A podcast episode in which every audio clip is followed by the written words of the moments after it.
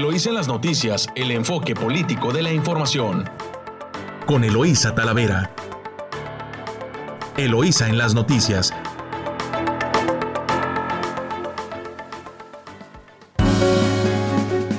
Muy buenos días, Ensenada. Hoy ya miércoles 20 de octubre de 2021. Les saluda Eloísa Talavera, transmitiendo directo desde nuestro estudio Luis La Madrid Moreno a través de su emisora favorita 92.9 Amor Mío y desde nuestra estación hermana en San Quintín, La Chula, en el 98.3 de frecuencia modulada.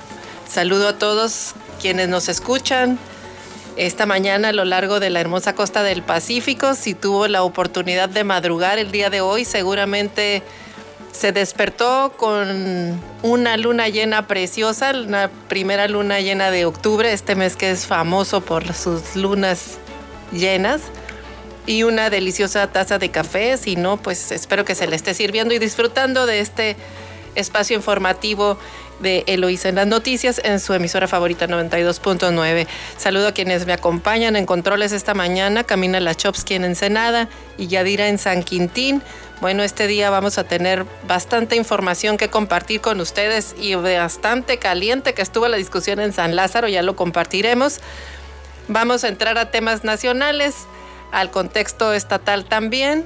Tendremos la entrevista también el día de hoy con el diputado Héctor Jaime, que él es integrante de la Comisión de salud. Estaremos hablando sobre desabasto de medicamentos y bueno, pues cómo viene el tema de presupuesto en el tema de los medicamentos y la salud también.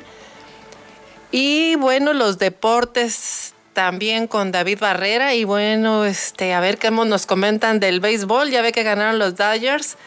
Y bueno, pues va a estar esto ha estado de infarto, pero pues así es el rey de los deportes.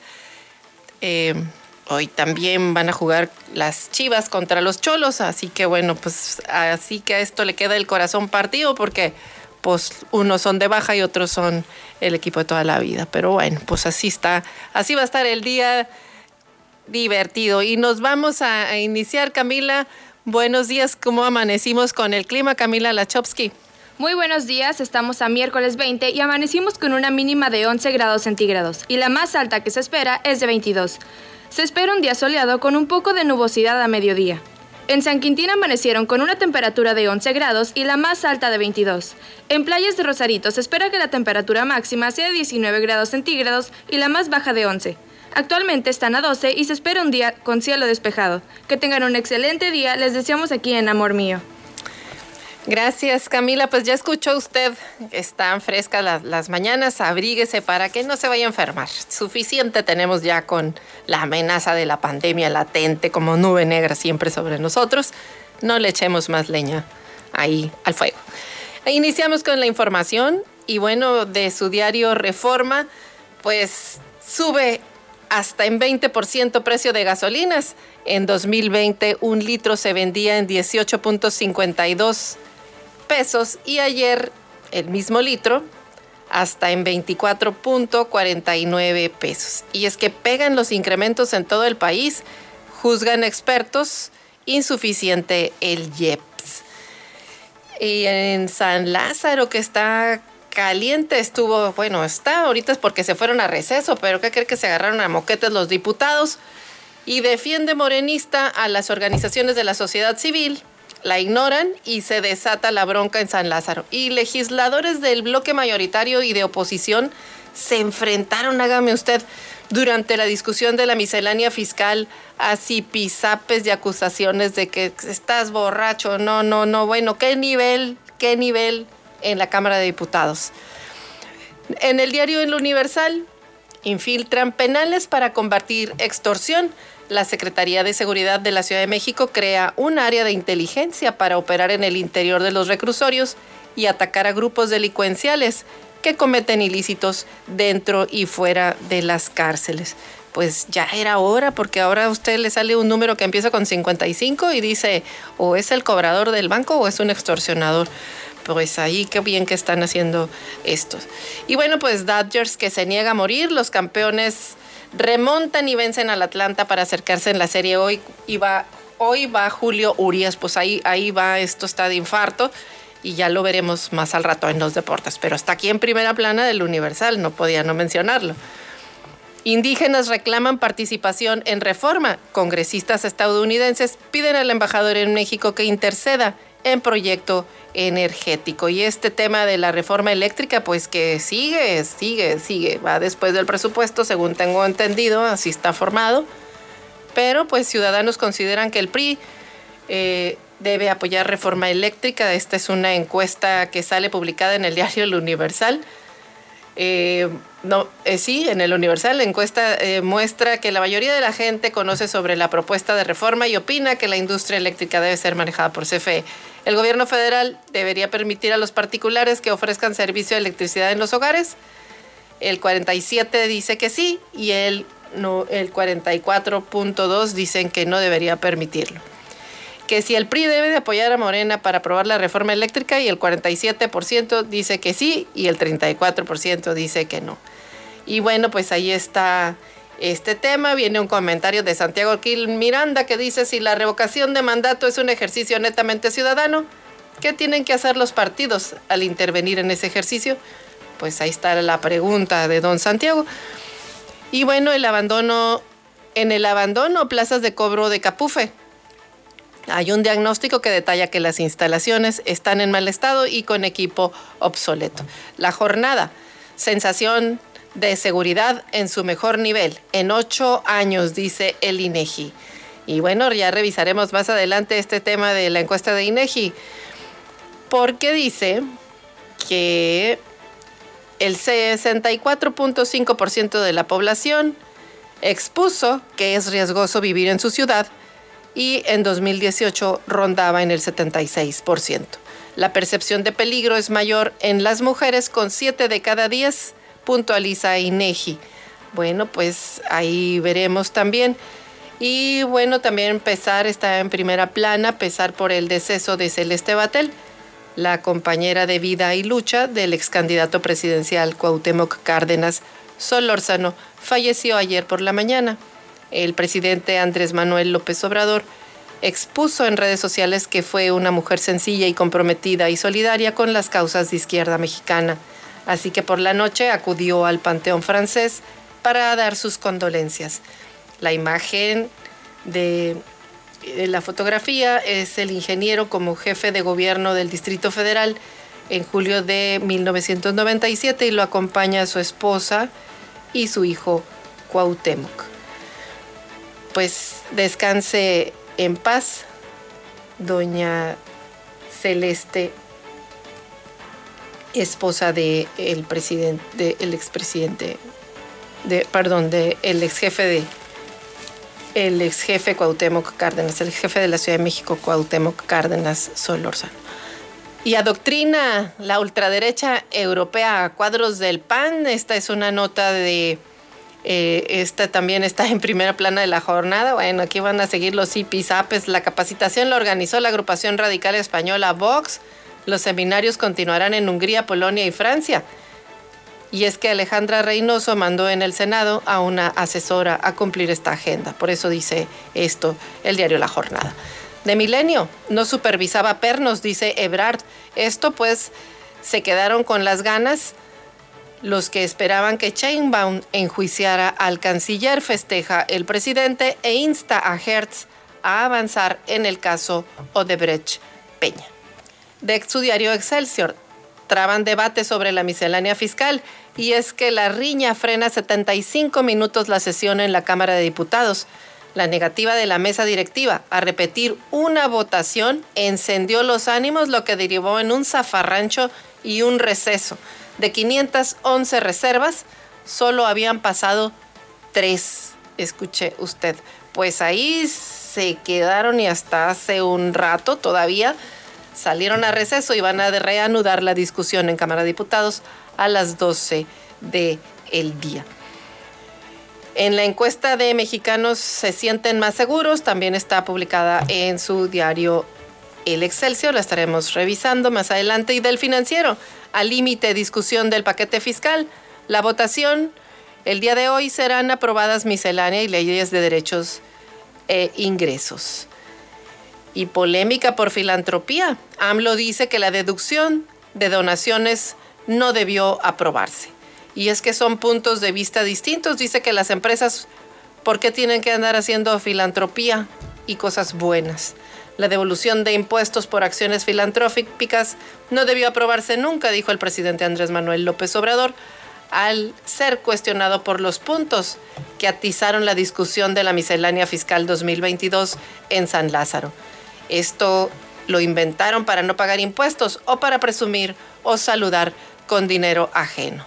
Y es que hay muchos lugares donde el gobierno no atiende y son las asociaciones civiles con los apoyos que reciben de muchas empresas y personas particulares que atienden situaciones, sobre todo en sectores de bajísimos ingresos y de donde nunca nadie los ve, son invisibles hasta para el gobierno. Ahí, ahí es donde se aplica la filantropía. Pero bueno, esto de va no solamente contra eso, sino contra destejer un tejido social que parece que a este gobierno no le gusta. El economista, ley de ingresos desdeñada por la discusión de la miscelánea fiscal. Y hay gasto disparejo en los estados, esto también lo estaremos viendo, pues en torno a la crisis COVID, el gasto ejercido por los gobiernos estatales fue 5% superior al año previo, y la menor variación de los últimos años, y nueve estados registraron subejercicio. Este es un análisis que presenta el IMCO el Instituto Mexicano de la Competitividad, que este sí lo estaremos revisando puntualmente. De su diario El Economista, ley de ingresos desdeñada por la discusión de la miscelánea fiscal, la razón ajustan poco en miscelánea, Morena aplica la planadora. Ebrard sobre línea 12 del metro dice, cumplí con mi deber y de manera íntegra. Y bueno, pues ahí siguen las corcholatas listas en el arranque. Parece que ni la línea 12 del metro les movió un solo pelo. Y de su diario 24 horas, AIFA despegará con transporte a medias la ampliación de la línea 4 del Mexibus, que llegará al Aeropuerto Internacional Felipe Ángeles, que se prevé que comience a construirse hasta julio próximo, cuatro meses después de la fecha programada para el arranque de la terminal aérea.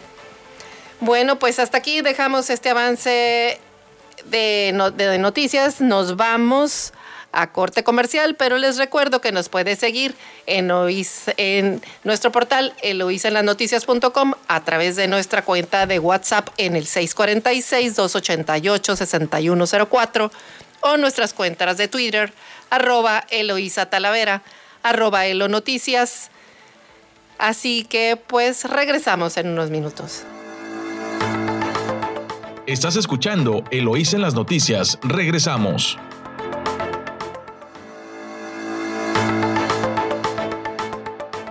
Estamos de vuelta en su noticiero Eloísa en las noticias en 92.9, amor mío, su estación favorita pues con más información y vamos a, a entrar a las notas estatales. Eh, vamos a ver qué está ocurriendo en Mexicali, en su diario La Voz de la Frontera. Y bueno, pues de lo que resalta es que le adeudan a, a Iztecali perdón, 4 mil millones de pesos. Baja California también es la quinta entidad con más casos activos de COVID-19. Está para llamar la atención este tema que cierne sobre Baja California. Y bueno, también vandalizan lápida del coronel Cantú. ¿Y qué cree? Le roban la placa. Pal kilo seguramente. Pero pues ya ni a los muertos respetan. Y andan bacheando las calles con donativos de asfalto. Esto por acá en la capital del estado. También la verificación vehicular ambiental será requisito en 2022. Los primeros verificentros se instalarán en Mexicali, Tijuana y Ensenada. Y también anuncia Marina del Pilar próximos titulares de la CIDURT. Arturo Jaramillo será titular de la CIDURT. Alma Rosa García Juárez retomará una Secretaría de Pesca y Melba Adriana Olvera encargada de la Subsecretaría de Derechos Humanos. Pues ahí está este, este avance de, su diario La Voz de la Frontera, también Baja California, el noveno estado, escuche usted, porque este nos pega rudísimo. Baja California, el noveno estado con más incidencia de cáncer de mama. Así que para que usted vaya y ponga, pues aproveche este mes de agosto, de octubre, perdón, mes de eh, acciones contra erradicar el cáncer de mama. Y bueno, pues es que están también em, las distintas acciones de los tres órdenes de gobierno y de las asociaciones civiles trabajando conjuntamente para ofrecerle eh, mastografías y otro tipo de servicios a las mujeres eh, para que prevenir sobre todo este, este mal, el cáncer, que si se, se descubre a tiempo, pues tienen mucha oportunidad de salvar la vida. Nos vamos a su diario El Mexicano, en primera plana. En el mes de su bicentenario reconoce la Fiscalía General del Estado de Baja California a la Marina Armada. El fiscal Ruiz Hernández aplaudió su labor en el combate a la delincuencia organizada. Y es que durante la ceremonia en celebración del bicentenario de la Secretaría de la Marina Armada de México, efectuada en el plantel de la preparatoria militarizada Teniente Alberto Bonilla Colmenero, el fiscal general del Estado, Juan Guillermo Ruiz Hernández, reconoció la labor de la institución federal en la vigilancia de los litorales del país. Así que el, fiscal general del Estado le entregó una placa de agradecimiento a la Secretaría de Marina Armada de México. También en primera plana viene eh, una fotografía, dice, tras pactar colaboración de transparencia, se reúne la alcaldesa Montserrat Caballero con titulares del INAI. Eh, promueve en prevención de cáncer de mama. También en Mexicali eh, aparece la fotografía de un lazo, un lazo humano de rosa, que es eh, el símbolo que representa la, la, promoción o que hace el llamado de atención para la, la prevención del cáncer de mama. Y nos vamos ahora a los titulares de El Vigía, diario de Ensenada. Desafortunadamente hayan cadáver de una mujer con huellas de violencia. Este viene al principio de la primera plana. Y por fin, por fin inicia obra en tramo de la muerte. El proyecto de, en su primera etapa contempla ampliaciones a tres carriles por sentido en la que ya se trabaja maquinaria pesada y piden precaución al conducir por la zona. Pues ya era hora. No, bueno, este, este día hay que anotarlo. Es 20 de octubre, miércoles. Y ya arrancó la obra para ampliar la carretera del tramo de la muerte. Tenía que haber venido el presidente, si no, no lo hacen. Bueno, pues con la participación de tres empresas en la Secretaría de Comunicaciones y Transportes de Baja California, comenzó la primera etapa de trabajos para modernizar el tramo Chapultepec-Maniadero cuyo proyecto contempla la ampliación a tres carriles por sentido mediante un comunicado. Este fue que se dio a conocer esta información y de acuerdo a los datos, además de la ampliación citada, será aplicado concreto hidráulico en 6.2 kilómetros, lo cual requerirá pues dos etapas. En este año se tienen previsto invertir 150 millones de pesos que se aplicarán en la ampliación de la carretera existente hasta llegar a la formación de la base estabilizada en 3.5 kilómetros, refirieron en la información. También que tres empresas locales serán las encargadas de realizar los trabajos de construcción, pero no son referidas las razones sociales de las mismas. Estas, estas compañías se encargaron se encargarán de obras de drenaje, de reemplazo de tuberías, formación de terracerías, así como la construcción de muros de concreto hidráulico y base estabilizada.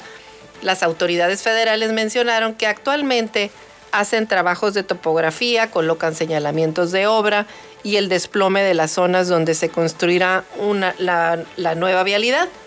Puntualizaron que dicho tramo forma parte de la carretera transpeninsular, misma que registra un promedio de más de 40 mil vehículos diarios al pasar camiones de carga, transporte turístico y el correspondiente tránsito local.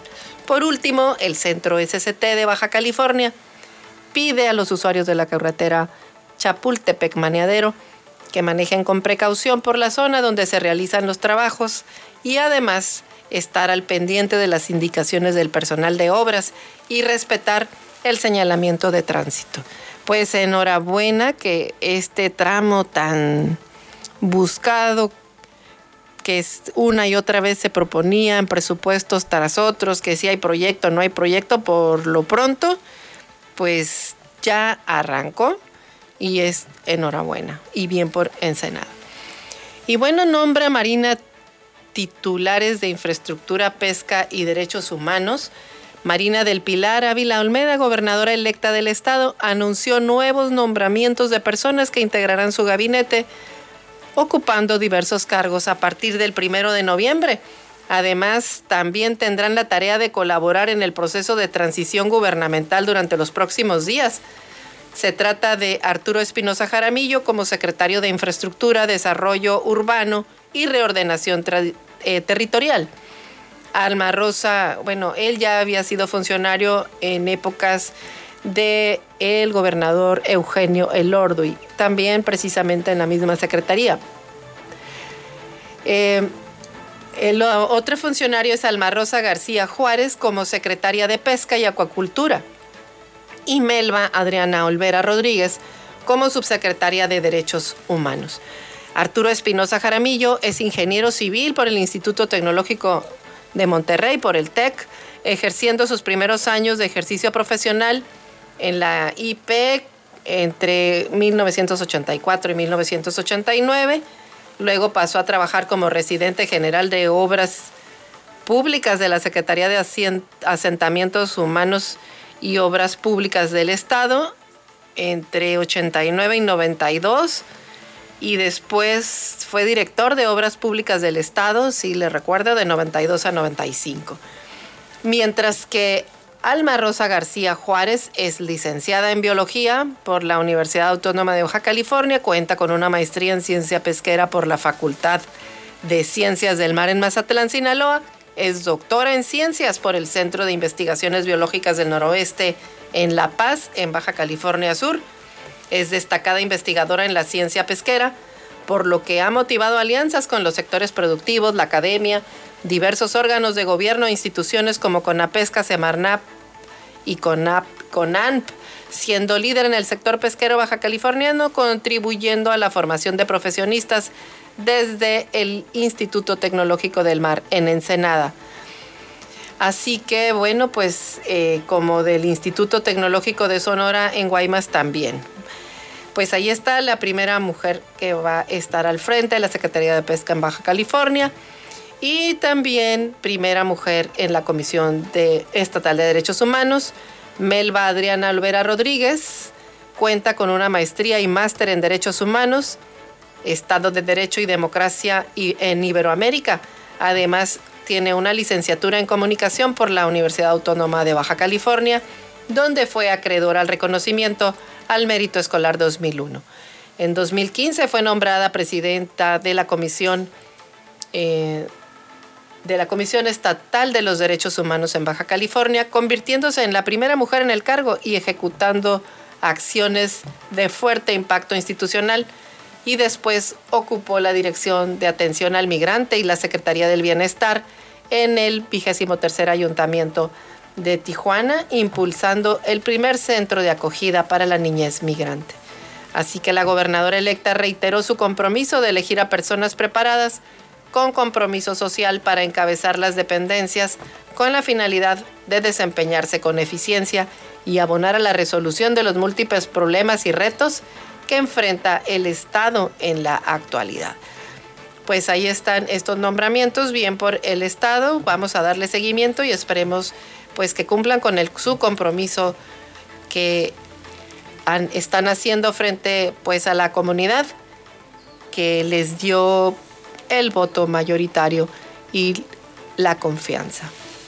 Y registran en October Big Day a 120 especies de aves. El evento se celebra cada año con la participación de miles de observadores en el mundo, incluyendo Ensenada, donde registran aves las 24 horas. Viene una fotografía muy bonita, padrísima, donde está el chorlo nevado en la playa, pero con el espejo de agua pues se ve doble, está preciosa la fotografía. Es el chorlo, chorlo nevado suele pasar el invierno en las costas ensenadenses.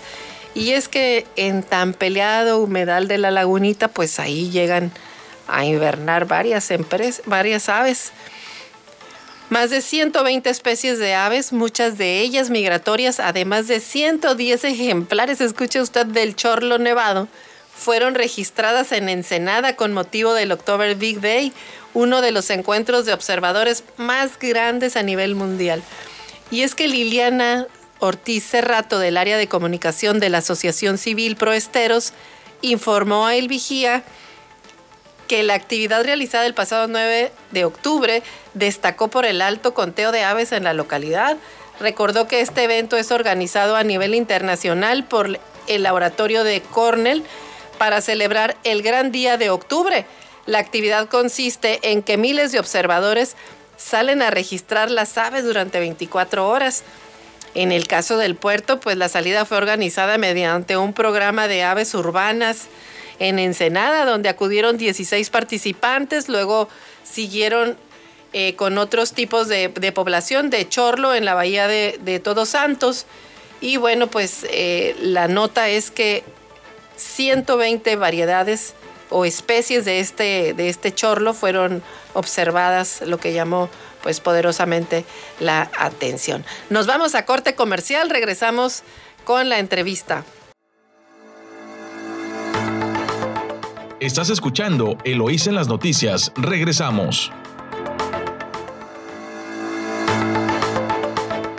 Estamos de vuelta en su noticiero Eloísa en las noticias en 92.9 Amor Mío, su estación favorita. Y como lo habíamos comentado en la semana, tenemos con nosotros al, diputado neolonés, Héctor Jaime eh, Barba. Héctor, muy buenos días. Eloisa, muy buenos días, un placer saludarte. Muy buenos días, bueno, pues sabemos que has tenido una jornada maratónica en la Cámara de Diputados con este tema fiscal, sin embargo, bueno, pues el tema al que nosotros invitamos a Héctor Jaime precisamente, pues es para compartir con él el tema el tema del desabasto de medicamentos. Héctor, ¿qué nos cuentas al respecto? Bueno, comentarte que para toda la población ha sido, ha sido muy notorio que ha habido una insuficiencia de medicamentos en México. Llevamos ya tres años, decirte que la cantidad de medicamentos surtidos en México, en todo el sistema, tanto en el IMSS como en el ICE, como en la propia Secretaría de Salud Estatal, ha sido deficiente porque el gobierno federal cambió el mecanismo para hacer la compra de medicamentos. En, este, en esta compra de medicamentos lo, que ocurrió fue que en vez de hacerse como estaba acostumbrado, si tú planeas... Esta reunión está siendo grabada. Desde un año antes, haces una compra consolidada para septiembre, ya para enero te estaría surtiendo. Bueno, pues en 2019 lo que pasó fue que el gobierno federal no hizo una compra consolidada a tiempo. Entonces llegó, empezó el año 2019 sin que hubieran hecho esta gran compra y para junio apenas llevaban el 40% de las compras hechas. Entonces todo el 2019 fue un gran desabasto. Llega el 2020 con la pandemia, pues estuvo peor, porque casi en cuatro licitaciones hechas de compras a nivel nacional, pues la cantidad de medicamentos que se adquirieron fueron muy pocos. Y el argumento que ellos exponían era que había corrupción, corrupción en, el precio y en, el, en la adquisición de los medicamentos, pero lo que no consideraron también es que el precio llevaba incluido la distribución, Héctor, la distribución de los medicamentos. Claro, Luisa, de hecho, fíjate, llevamos tres años ya de este gobierno manejando las licitaciones públicas y hasta ahorita no solamente no han considerado eh, el costo de la distribución, que es un costo importante, sino además esta cadena logística compleja, porque tú sabes que muchos medicamentos son medicamentos que se manejan con una red de frío.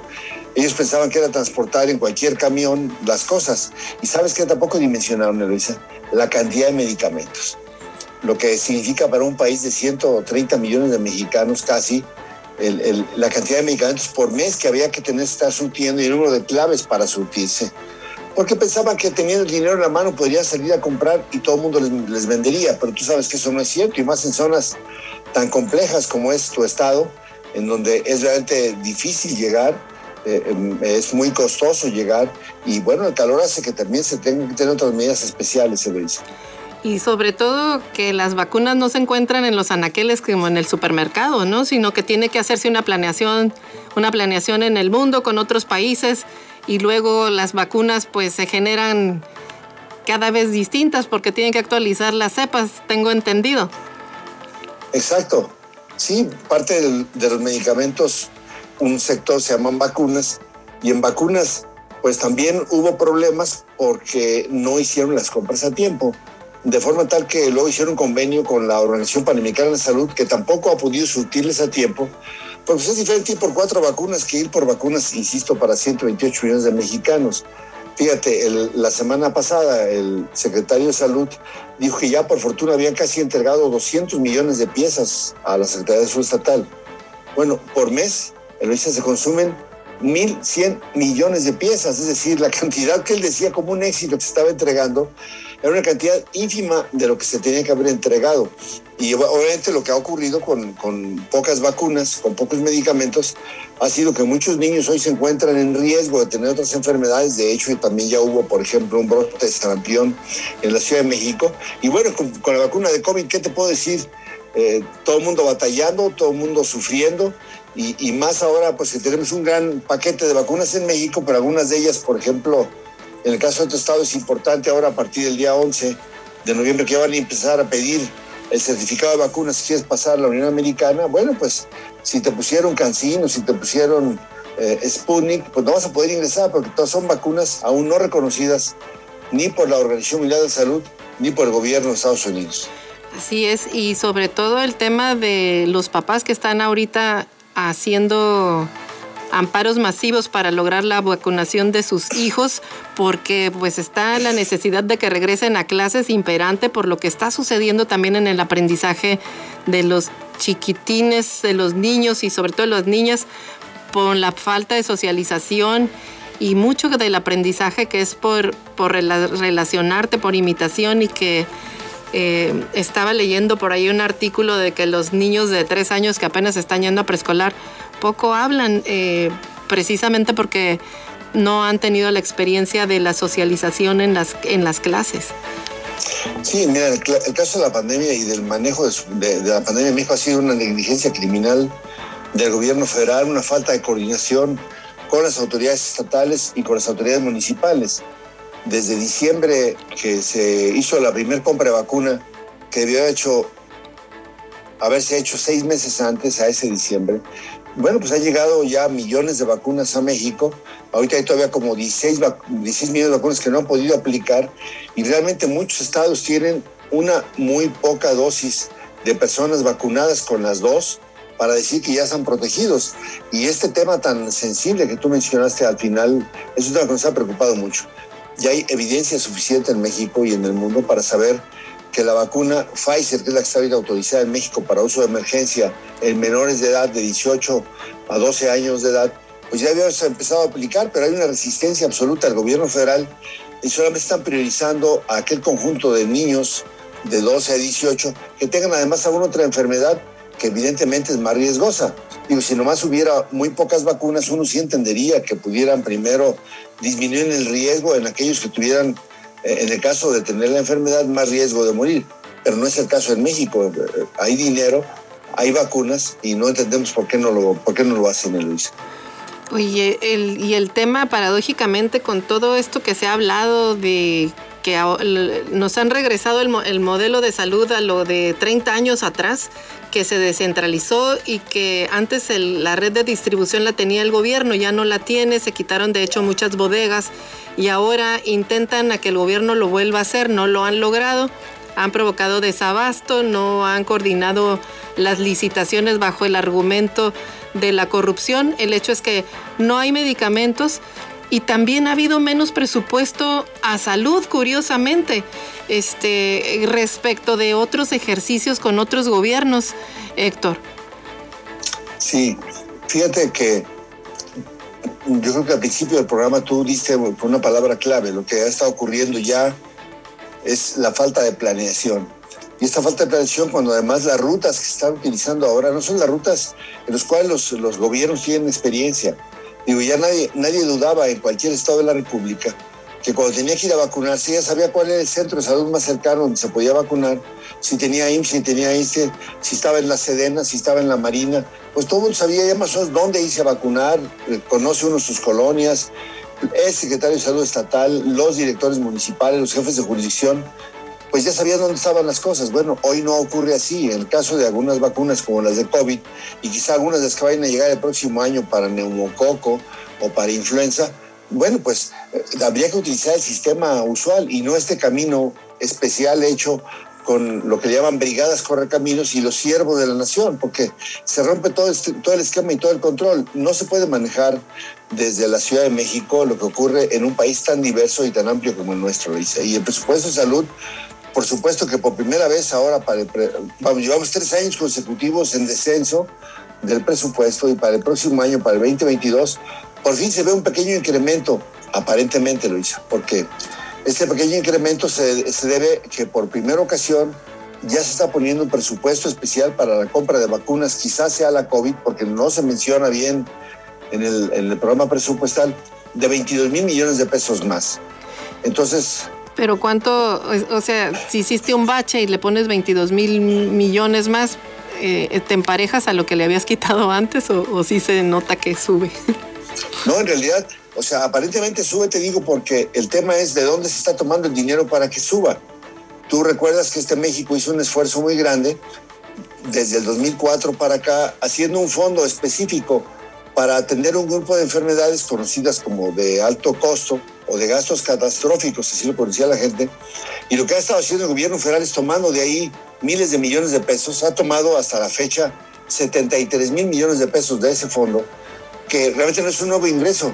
Ahí estaba, pero para atender enfermedades catastróficas. Y lo que está ocurriendo es que estas enfermedades que verdaderamente provocan la muerte prematura de muchos niños y mujeres por no, por no atenderse a tiempo. Pensemos en todos los cánceres de los niños, en infartos del miocardio, en atención para otro tipo de cánceres de, de, la mujer, como ayer que se celebró el Día Internacional de la Lucha contra el Cáncer de Mama. Bueno, pues de ahí se, de ahí se tomaba el dinero. Entonces, el gobierno federal está tomando el, el, el, dinero de ese fondo y lo mete luego en el gasto, diciendo, le estoy aumentando el gasto.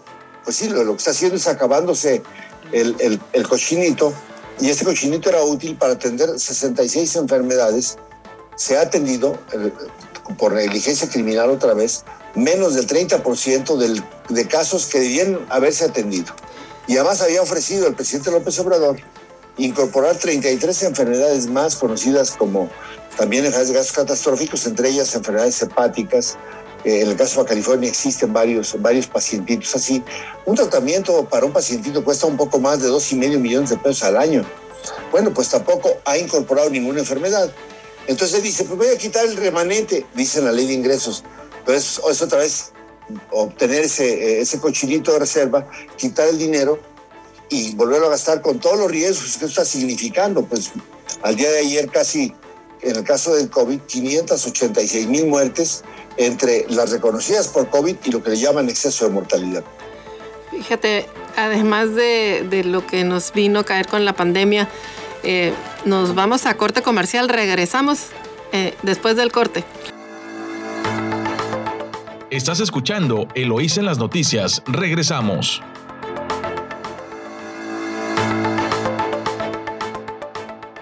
Estamos de regreso aquí en su noticiero Eloísa en las noticias. En su emisora favorita 92.9 Amor Mío y estamos con entrevista con el diputado Héctor Jaime Ramírez Barba. Héctor, pues estamos escuchando eh, y, ahorita que mencionabas que toda la red de aprendizaje que se tenía en la Secretaría de Salud y los registros, y yo recuerdo que cada cada jurisdicción sabía dónde estaban sus niños vacunados y no, y sabían perfectamente, hasta le tocaban la puerta a la, familia para que llevara al hijo o hija a vacunar, para completar la cartilla de vacunación. Esa red se, se desaparece y entonces forman una red paralela, pero ¿qué, ¿qué pasa con los registros? Digo, con los registros de vacunación y ese conocimiento que se tenía de dónde estaban cada niño vacunado, cada no, porque eh, estamos viendo también casos de sarampión, casos de polio que no habíamos visto y eh, otras cosas que ya se poníamos erradicadas en, México. ¿Qué altera la estadística este, del país? ¿Qué va a pasar con esto, Héctor? Tú que entiendes bien estos temas. Bueno, nosotros pensamos que el papel rector de la Secretaría debe de volver a surgir. Sin embargo, esos cambios que hicieron en la ley Eloisa, porque ahora hay una nueva institución que se llama INSABI en vez del Seguro Popular, y este INSABI tiene dos mecanismos. Uno es con el cual financia el servicio de salud y el otro es quién opera el servicio de salud. En muchos estados de la República, y en este caso Baja California no fue una excepción, ya firmaron un convenio de centralización de los servicios, es decir, toda la planeación, conocimiento de censos, eh, provisión de servicios, está controlado ahora por el INSABI. Y obviamente lo que está ocurriendo es que no tienen experiencia y mientras esto pasa, pues no ha habido semanas nacionales de vacunación, por ejemplo. Eh, a la gente le están avisando ahí de vez en cuando cómo se puede hacer. Pero yo tengo fe, Loisa, en que gente como tú, que además eh, fue una, tú fuiste una directiva a nivel nacional muy importante para todo el sistema federalizado, en el caso del IMSS, por ejemplo, eh, este, pueda sumarse rápido para que ya quizás el próximo año con unas compras ya garantizadas casi para enero, febrero y marzo, podamos regresar a que se empiece a proveer de vacunas. Ahorita, por ejemplo, la, siguiente vacuna, que es la de influenza, que está dada para sectores específicos de la población, bueno, pues invitar a través de tu programa de radio para que las mamás no pierdan la costumbre de tener su cartilla de vacunación y si no la bajen de Google, se puede bajar en cualquier dispositivo para que sepan un adulto mayor cada cuándo se debe poner la vacuna para el neumococo, que es lo que lo puede matar en esta época de sembrina, la vacuna de influenza, en el caso de las embarazadas, la vacuna de tétanos y difteria. Y en el caso de los niños, bueno, todo el paquete que México ofrecía y que en teoría sigue ofreciendo siempre y cuando haya vacuna. California tuvo una ausencia de vacuna contra la tuberculosis de BCG casi de dos años. O sea, los niños están con mucho riesgo y ojalá que podamos recuperarlo pronto. Pero ahí la clave, Eloísa, como siempre lo has hecho, es la participación ciudadana. Sí, fíjate, y esa es a la que le están pegando ahora hasta con restringirle las las deducciones a las donatarias, pero bueno, ahí este pleito todavía lo tienen que dar ustedes el día de hoy. Oye, ¿qué expectativas ves para el, eh, o qué pronóstico ves para el presupuesto en salud? Me decías de un aumento, pero ¿ves cambios o algo que mejore, que, que garantice? Pues la, verdad es que antes teníamos la seguridad de ir a un sistema de salud público que tenía medicamentos que te atendían. Ahora es difícil una cita, aunque dicen que es, es fácil y gratis, pero no hay medicinas. La realidad es que no hay medicamento. Exacto. Mira, el, presupuesto en, el general mejora para todas las instituciones. Por ejemplo, la función salud del gobierno federal incluye cuánto le dan al IMSS, cuánto le dan al ISTE, a la Secretaría de Defensa Nacional, a la Secretaría de Marina, a Pemex. Y salvo Pemex que disminuye, todas las instituciones aumentan. Pero aumentan primordialmente para contratación de recursos humanos o para pagarles el salario que tenían el año pasado más la inflación. Pero los programas operativos la verdad es que no cambian, Luisa, fíjate, en, el ramo, en el ramo 12, cuando piensas tú, bueno, con toda seguridad, si el problema de la diabetes es tan importante, pues deberán tener mucho más dinero. Te voy a dar el, te voy a dar el dato. En el caso de, de, la, de pacientes con diabetes, su control a nivel del país, le asignaron solo 500 millones de pesos, cuando por ingreso de productos y servicios de alimentos que le llaman chatarra, bebidas energizantes y alcohol, van a ingresar 20 mil millones de pesos más como ingreso al gobierno federal. Solo le dedicaron 500 millones de pesos al programa de diabetes. La mayoría de los programas que está manejando hoy la Secretaría pues siguen siendo muy deficitarios en, en, dinero, no se incrementó y entonces es probable que tampoco haya mucho dinero. Digo, la única partida muy clave e importante que se incrementó fue el de vacunas, que subió de 2 a 26 mil millones de pesos para adquisición de COVID. Las, demás siguen siendo contadas con muchas insuficiencias. No tenemos un buen pronóstico, pero lo que yo, sí creo que va a mejorar un poco eh, en enero, febrero y marzo, porque las compras que no se hicieron este año, pero que ya se asignaron, van a empezar a llegar los medicamentos para el primer trimestre del próximo año, Eloisa. Bueno, pues ahí escuchamos ya al diputado Héctor Jaime Ramírez Barba, que nos compartió pues este tema que que sobre todo lo, es muy sensible, Héctor, muy sensible ver a las mamás que van eh, a atender a sus hijos con cáncer y no hay cáncer, pero no solamente para, para ellos, sino para todos los enfermos eh, de cáncer. Y mira, nuestro estado en cáncer de mama, estábamos viendo hace unos momentos que estamos en el noveno lugar en el país con cáncer, cáncer de mama. Eh, este, pues Sí, y si puedes tener el rastreo de, de cuáles son los pacientes que lo tienen y si han recibido la quimioterapia o no a tiempo, la radioterapia no a tiempo, o lo que necesiten, te vas a dar cuenta que, que no, con pena no. en, en, este año, en el mismo periodo de tiempo en México que en Estados Unidos, la FDA, por ejemplo, aprobó cuatro medicamentos nuevos que son específicos para atender cáncer de mama, que son muy selectivos, que son muy buenos. Y en México en cuatro años no ha habido una sola molécula nueva eh, Eloisa. Entonces también ocupamos que el país acepte estos productos novedosos que son muy eficaces y, que la regulación sanitaria sea más eficiente también. Bien, pues muchas gracias Héctor eh, por compartir con nosotros eh, esto, esta información. Esperamos que no sea la última y que nos veamos pronto. Muchas gracias, Es un placer platicar contigo. Hasta pronto. Saludos, nosotros continuamos con más información aquí en su emisora favorita 92.9. Pues ya escuchamos este tema de el desabasto de medicamentos, cómo está, cómo ha venido sus, por qué ha venido sucediendo y cuáles son las expectativas pues de que las cosas mejoren en, en México, en el país. Y bueno, pues continuando con información eh, del Estado, pues también el diario La Frontera tiene una nota importante, falta orden en terrenos del Valle de Guadalupe y es que de acuerdo al grupo por un Valle de Verdad, pues la reciente clausura de un terreno donde se realiza se realizaría un concierto evidenció el descontrol que las autoridades tienen en la zona. Y bueno, pues este es un, es un tema que, que preocupa y está y seguramente vamos a, continuar escuchando sobre él. En el Sol de Tijuana también mencionan que Tijuana es el sexto municipio con 690 casos de COVID-19. Ya se cuenta eh, con 14 mil dosis para vacunar a menores de 12 a 17 años con comorbilidades.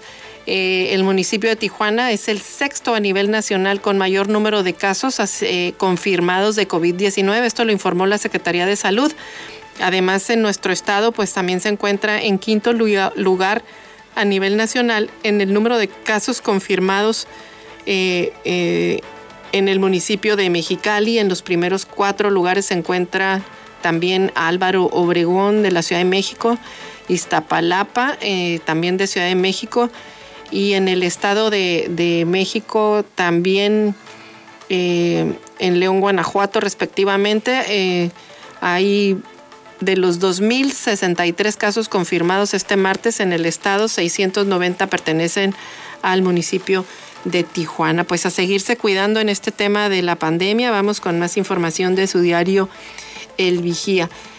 Eh, y bueno, pues en Ensenada, pues ve, eh, justo en el top 20 de los casos de COVID, ay, pues esos top entre la inseguridad y el COVID, como que no nos va re bien luego, oiga. Y es que a, a, nivel nacional el municipio se colocó en el lugar 15 de las ciudades con 490 personas con el virus activo, mientras que Baja California pues supera los 2.000 casos activos. Así que bueno, pues en el número 15 con 490 unidades en todo el municipio, eh, esto de acuerdo a la estadística presentada por el doctor eh, Alonso Oscar Pérez Rico, quien es secretario de, la, Salud en el Estado. dice que desde el pasado 29 de septiembre se superó el número de casos considerando el ápice de la tercera ola epidémica en la entidad con 1.577 unidades. Desde entonces el secretario dice que se ha aumentado eh, los casos activos hasta llegar a las más de 2.000 unidades y el pasado 15 de octubre pues se reportaron 2.228 casos, o sea, un nuevo pico en la curva epidémica de la tercera ola. Las estadísticas por eso posicionan al Estado dentro de las cinco entidades federativas con más casos activos, solo por debajo de la Ciudad de México, Guanajuato, Estado de México y Tabasco. La respuesta que el funcionario ha dado ante el imparable aumento de los casos activos de COVID dice que es que cada vez se realizan más pruebas antígenas y por eso salen más positivos, resultan más. Lo que quiere decir es que hay más positivos, pero si no se hacen la prueba, pues cómo van a saber, ¿verdad? ¿Cómo lo van a contabilizar? Sin embargo, dice que el 90% de los casos están en modalidad leve debido a que más del 80% de la población está vacunada, es decir, es mayor de 18 años, está debidamente vacunada contra el COVID-19, que eso fue contrario a lo que sucedió la primera y la segunda ola epidemiológica, donde pues todavía no se vacunaba a nadie y según ellos pues se realizaban su modelo centinela, donde únicamente realizaban pruebas al 10% de la población. Ahora se tiene un modelo mixto y practican más pruebas antígenas.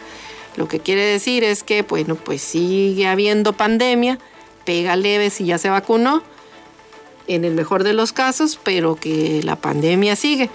Baja California concentra la mayor parte de en la mayor parte de su población en las ciudades más grandes, que son Tijuana, Mexicali y Ensenada, y que ahora forman parte del top 20 de los municipios con más casos a nivel nacional.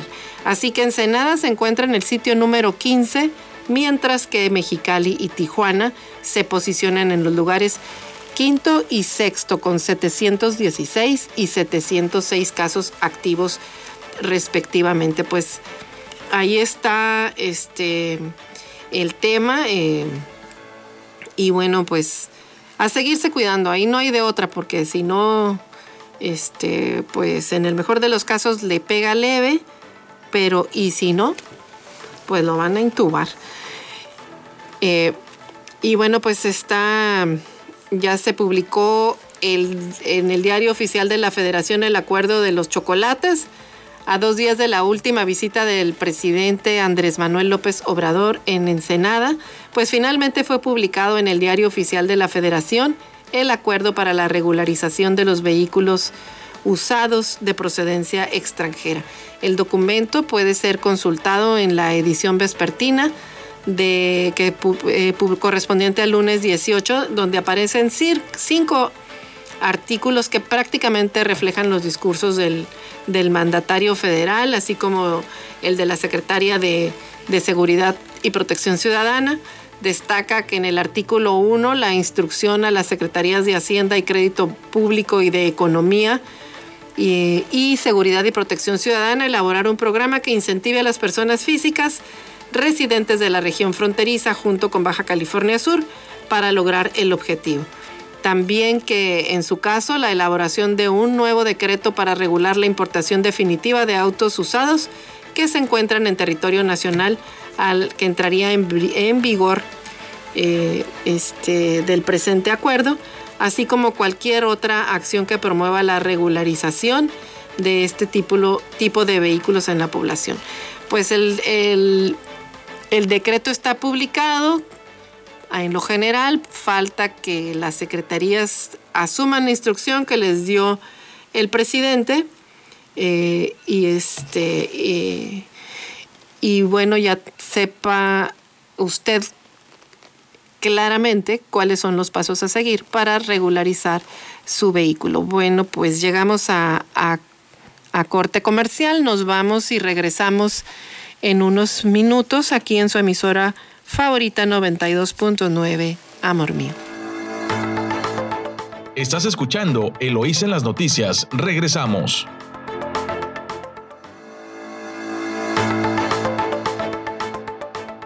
Estamos de vuelta en su noticiero Eloísa en las noticias en 92.9 Amor Mío, su estación favorita. Y también ya está listo David Barrera con todas, todas las notas relativas a los deportes. Adelante David, buenos días. Muy buenos días. Continuamos en Eloísa en las noticias. Mi nombre es David Barrera y arrancamos con la información deportiva.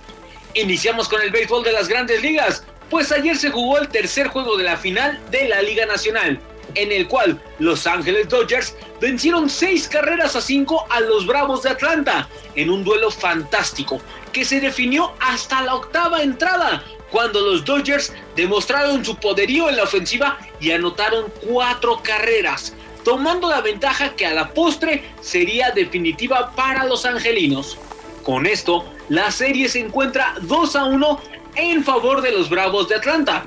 Y esta misma noche se jugará el tercer partido de la serie. Sin duda, se antoja que sea un partidazo. Vámonos a la Liga Americana, pues los Astros de Houston derrotaron nueve carreras a dos a los Boston Red Sox, poniendo la serie empatada a dos juegos por equipo. Esta tarde también se disputará el quinto partido de la serie, en punto de las 2 con 8 de la tarde. Hora como siempre de Ensenada.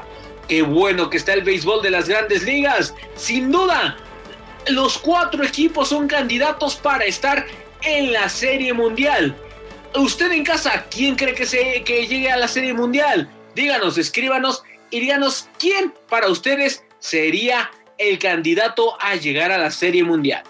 Vamos a dejar el béisbol de las grandes ligas y vámonos al fútbol mexicano pues este martes inició la jornada 14 del torneo Grita México 2021, donde los Gallos del Querétaro dieron la sorpresa y vencieron un gol por cero a Monterrey en el Estadio Corregidora.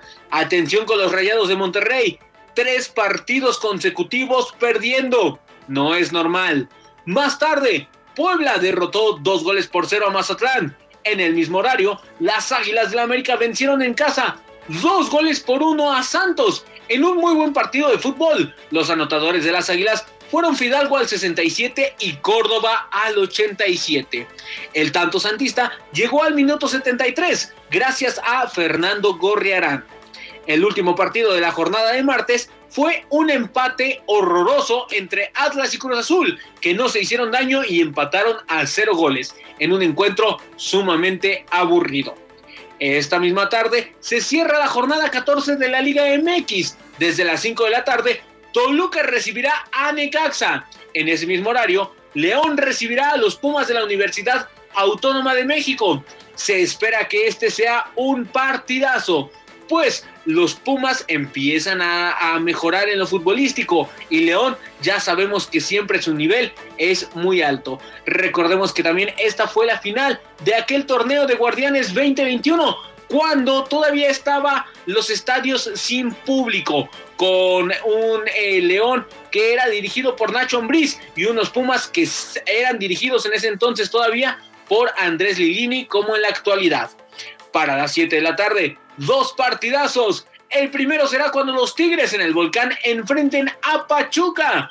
Podría ser el último tren de los Tuzos para llegar a la liguilla. Y Tigres buscará ponerse en los primeros lugares de la tabla. Atención, se antoja un buen partido ese. Por otro lado, en el mismo horario, los Cholos de Tijuana se medirán en el Estadio Caliente a las Chivas Rayadas del Guadalajara, en lo que se espera que también sea un buen partido pues los dos equipos están urgidos de los tres puntos. Si Chivas gana, se colocaría entre los primeros puestos de la clasificación. Y si Tijuana gana, empezaría a arañar por ahí algún eh, salir de los últimos lugares de la tabla.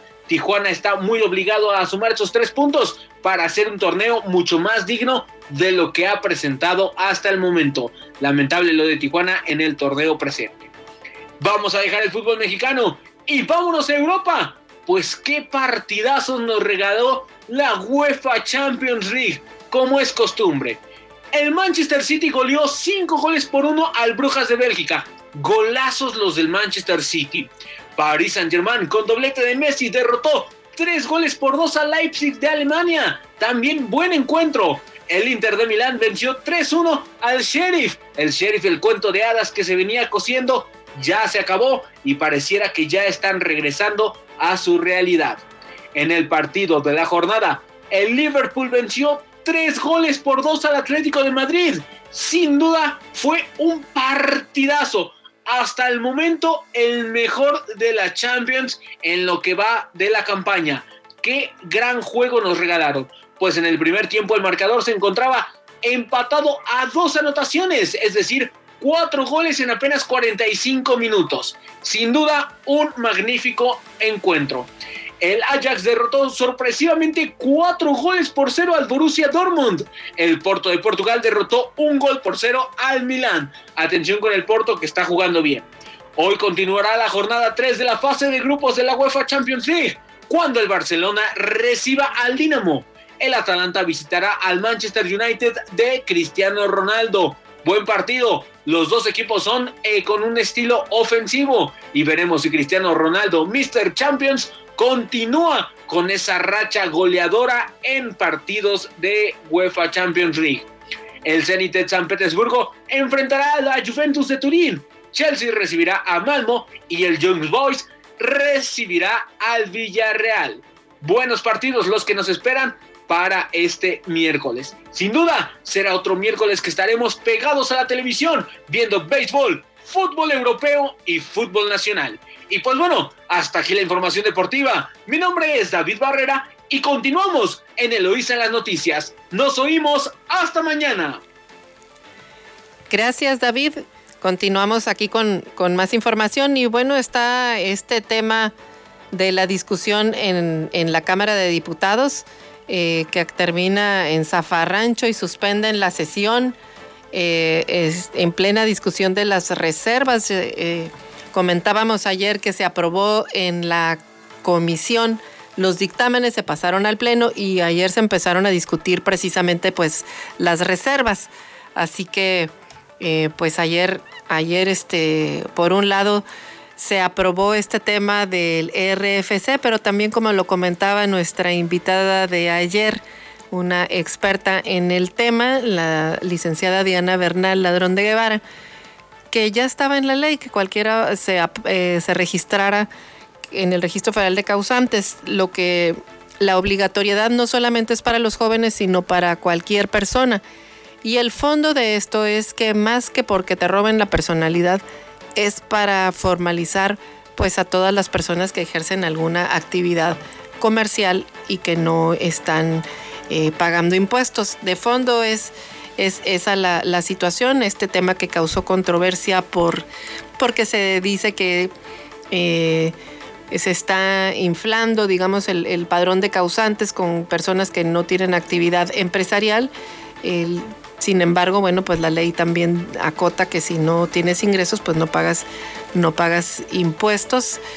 Eh, y en otro tema que sí es de fondo también y que está causando el CIPIZAP en la Cámara es que acotan la filantropía para las empresas. Defiende el Ejecutivo limitar la deducibilidad a organizaciones de la sociedad civil. Pues el presidente Andrés Manuel López Obrador defendió ayer el límite a impuesto a la deducibilidad de donativos entregados a las organizaciones de la sociedad civil por sus siglas OSC, al advertir que la filantropía y la ayuda social no es función de las empresas, sino del gobierno. Yo creo que hay un pleno desconocimiento aquí de todo el tema que es responsabilidad social también de las empresas y de esta colaboración que hacen eh, con, de la mano de la sociedad civil eh, organizaciones como la Cruz Roja, como tantas organizaciones que atienden eh, a mujeres con cáncer, a niños con cáncer, en lugares y zonas y a sectores donde simple y sencillamente pues el gobierno no los está, no está teniendo la capacidad de, de apoyarlos. Sobre la devolución de impuestos, dijo el presidente, nosotros no estamos de acuerdo con eso. ¿Cómo se le va a devolver impuesto a una gran empresa bajo el supuesto de que ellos van a invertir en beneficio de la gente en obras sociales, en filantropía? Y mire, este tema, eh, esta política eh, se, fortaleció mucho en el 2000, en el 2000 cuando llegó el presidente Vicente Fox también, que se formaron programas específicos justo para apoyar a todos los tipos de organizaciones de la sociedad civil que estaban realizando tareas de distintas, de, distintas causas eh, a lo largo y ancho del país, en zonas rurales, en zonas urbanas, marginadas, eh, donde estaba la sociedad organizándose y colaborando de alguna manera con el con tareas que mire que sí le corresponden al gobierno, pero que tenía olvidadas ahí. Y ahora esto es darle para atrás, es un golpe duro. Este tema tiene muchísimo de fondo. Recuerde usted, eh, pues no sé, alguien que le haya tocado vivir en el viejo PRI, pues esto no así era, no existía, no, no, no, no se quería la sociedad civil organizada porque la veían como una competencia para el gobierno. Pero si bien se dice que una sociedad debe de tener eh, tanto, tanta sociedad como sea necesario y, el gobierno que sea necesario, pero si hay mucha sociedad organizada, realmente pues el gobierno debe de ser mucho más pequeño, menos obeso, más delgado y más ligero y descansar en la sociedad civil muchas de las, de las tareas que se pueden hacer sin la necesidad del gobierno. Pero aquí parece que la política es eh, todo mundo a su casa, no trabaje, no queremos empresarios, aquí queremos que solo sean becarios y que si yo digo rana, usted salte. Pues ese es el país al que nos llevan. Aquí este, vamos a ver qué sucede, pero esta es una política que le da eh, un fuerte golpe a toda la sociedad organizada. Eh, no solamente son donatarias los, los grandes empresarios, sí hay fundaciones muy importantes que hacen una labor loable en, en todo el país, en los temas de cultura, en los temas de salud, en los temas de inclusión digital, en muchas, en muchas tareas que el gobierno no tiene alcance para hacerlas por sí solo y que si se hace acompañar de la ciudadanía, se hace la vida más ligera, pero sobre todo le hace la vida más ligera y solidaria al, pueblo de México. Esta medida sí golpea fuerte y bueno, pues fue lo que, lo que incluso hasta división dentro de Morena eh, causó pidiendo que se revisara el tope. Ignacio Mier, el coordinador de Morena de la Cámara de Diputados, dijo que su bancada analiza hacer cambios a las disposiciones contra las organizaciones de la sociedad civil. Al iniciar la discusión, más de 500 reservas de la miscelánea fiscal eh, se registraron. El morenista dijo que revisarán el tope de, del 15% para permitir la deducibilidad del tope de ingresos del contribuyente. Las OSCs y los partidos de oposición han señalado que la deducción, la reducción en el tope de 32 a 15%, pues claro que afectará la cantidad de donativos que podrán recibir las personas físicas y ello afectará su operación sobre el registro obligatorio de mayores de 18 años en el Registro Federal de Contribuyentes. Mier también dijo que se revisará el tema. Ayer nos advertían que lo que se tendría que revisar es la cláusula de penalización y de multa para quien tenga 18 años y no se registre. Este, esa era una observación que hacía eh, la licenciada Diana Bernal Ladrón de Guevara el día de ayer. Pues como vio usted, bueno, es un día con mucha información y muchos temas. Nosotros llegamos al final de este espacio y bueno, pues eh, le agradecemos muchísimo su atención y les invitamos a que nos acompañe de lunes a viernes en punto de las seis y media de la mañana en, esta en otra edición de Eloísa en las noticias. Así que pues hasta mañana, aquí lo esperamos, que tenga usted excelente día. Eloísa en las noticias, el enfoque político de la información. Sintonízanos todas las mañanas de lunes a viernes a las seis y media en Amor Mío 92.9 FM y La Chula 98.3 FM. Visítanos en eloísenlasnoticias.com.